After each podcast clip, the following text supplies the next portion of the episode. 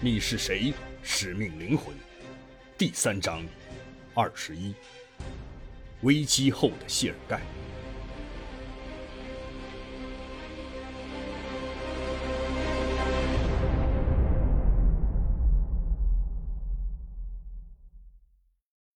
圣彼得堡大学礼堂人质危机之后，总统柳京亲自提名谢尔盖为俄罗斯国家安全局副局长，主要负责找出这次恐怖袭击的幕后黑手。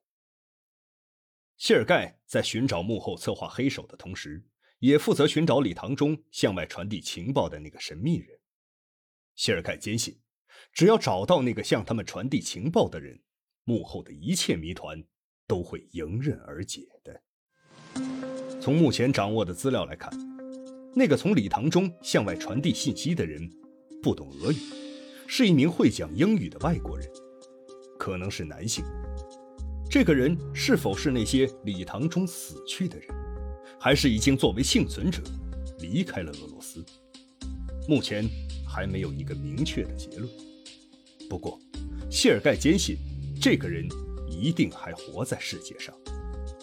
从那个向外传递情报之人的很多不可解释的现象判断，这个人一定没有死，他只是不想与俄罗斯政府联系或暴露自己的身份而已。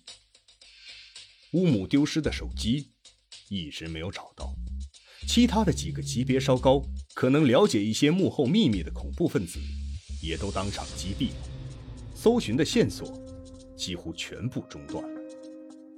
俄罗斯大学礼堂劫持人质事件，在国际上引起了广泛的影响。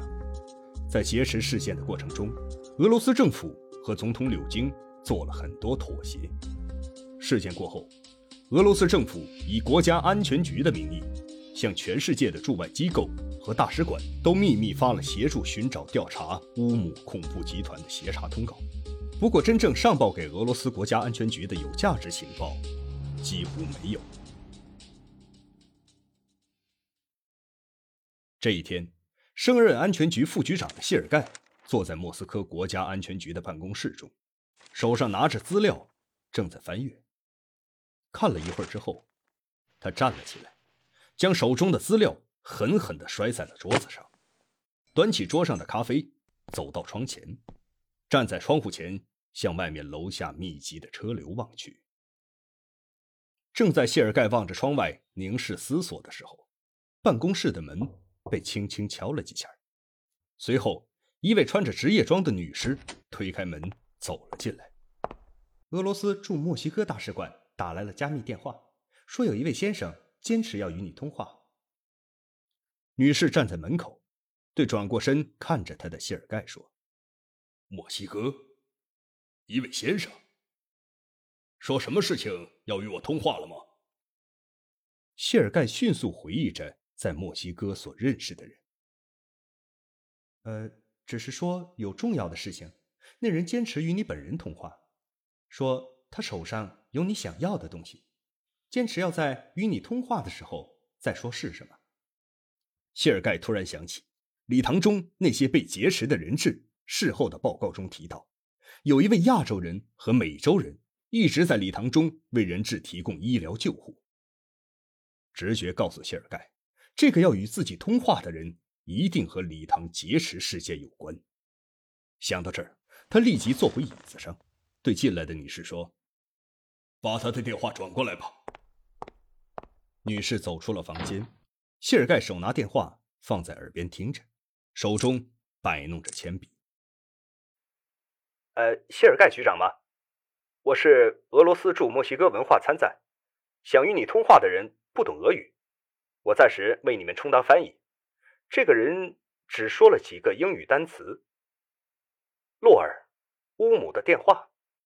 他说你会理解他的意思的。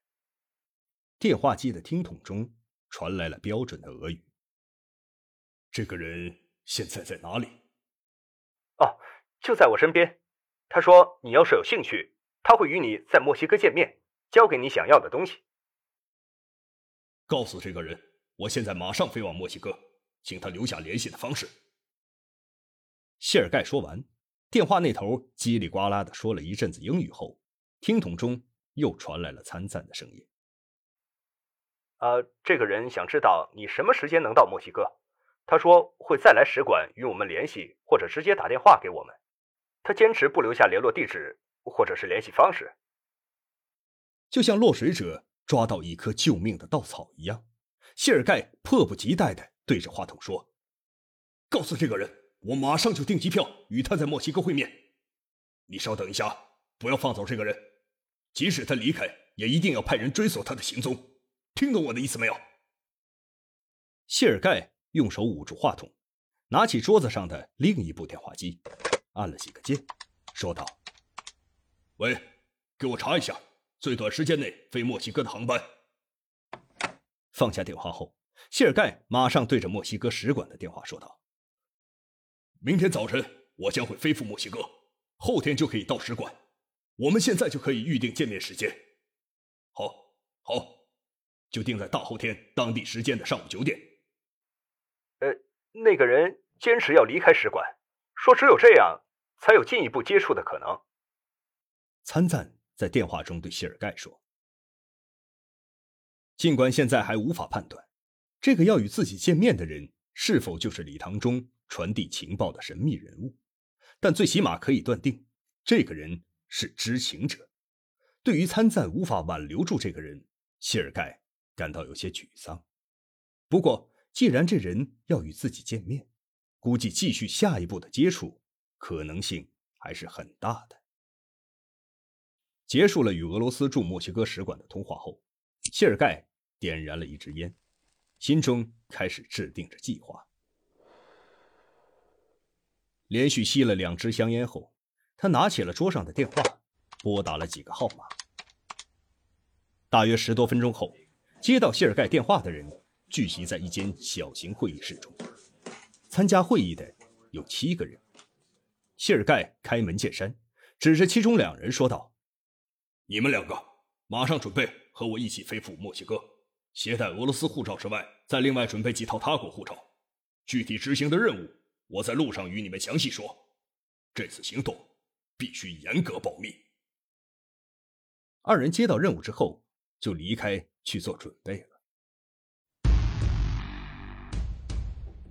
加西亚，你到底对我隐藏了什么秘密？如果我说你就是那个命中注定会拯救我的人，会怎么想？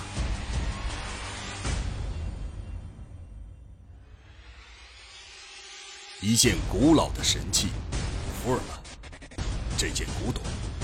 我志在必得，一场危险的追杀。你怎么会惹到了这么危险的家伙？一次命运的安排。我一直在等待一个从东方到来的男人。一张熟悉的面孔，先生，你是礼堂中的那个人吗？欢迎收听《你是谁？使命灵魂》第三章。美洲玛雅之谜，作者王金，由徐淼播讲。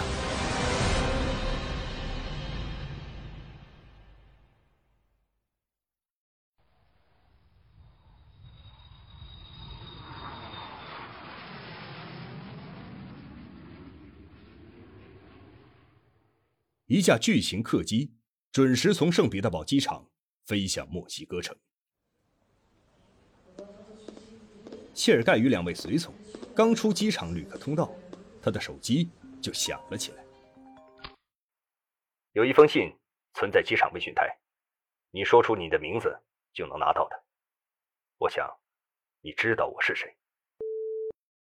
对方说完就挂断了电话。谢尔盖环顾周围行色匆匆的旅客，并没有发现有任何异样。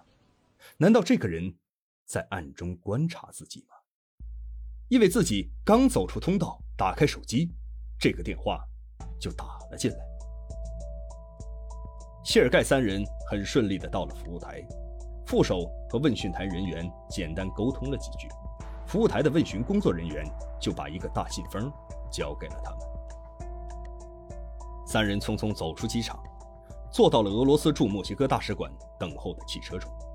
谢尔盖打开了信封。信封中是几张打印的女人照片和出生日期等信息。一张纸上留了这样一段话：“我需要这个人的合法护照。”谢尔盖虽说不能流利说英语，但简单的英文阅读能力还是具备的。他在心中反复读了几遍之后，将这小纸条折叠好，重新放到了信封里。开车吧。谢尔盖向前来接他的司机下达了命令。看来这个人提供的情报是有前提的。暂时还不能立即做什么决定，谢尔盖就命令司机向使馆驶去。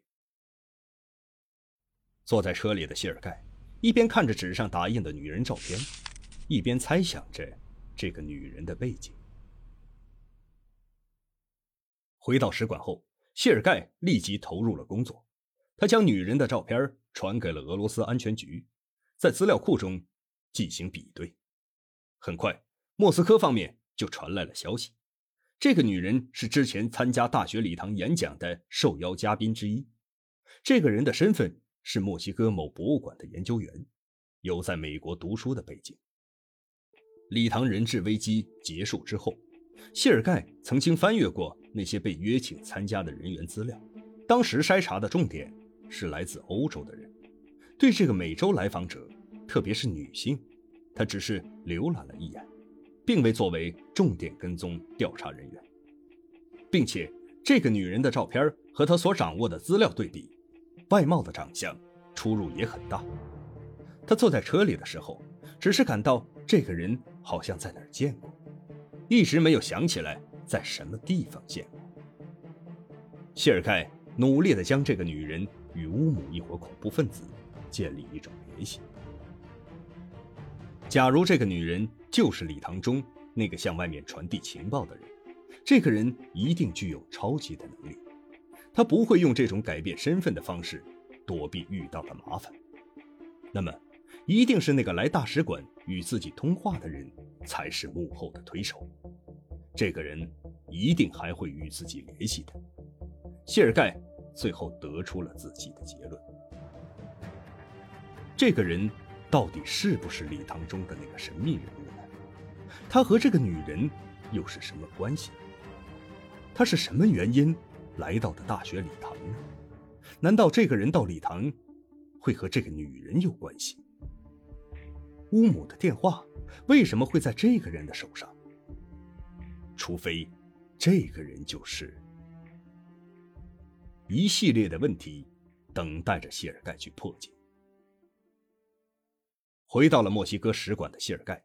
立即用使馆保密电话与莫斯科方面取得联系，将情况向上级请示，最后得到更高层的指示：只要能知道恐怖袭击幕后团伙的情报，谢尔盖可以酌情考虑提供情报人的合理要求，满足这个人的条件。得到尚方宝剑的谢尔盖将印有加西亚资料的文件递给了大使馆大使先生，说道。尽快赶制这个人的身份护照和相关的履历背景资料。使馆的工作人员将大使馆的监控录像调出之后，经过比对，很快就确认了来到使馆这个人的身份就是当初在大学礼堂中充当医生救援的那个人。不过目前对这个人的资料掌握的很有限。很快，谢尔盖就从莫斯科方面的情报人员传过来的资料中得知，这个亚洲人面孔的人。持有中国护照，是一名商人，来俄罗斯主要是为了处理海运货物的理赔事宜。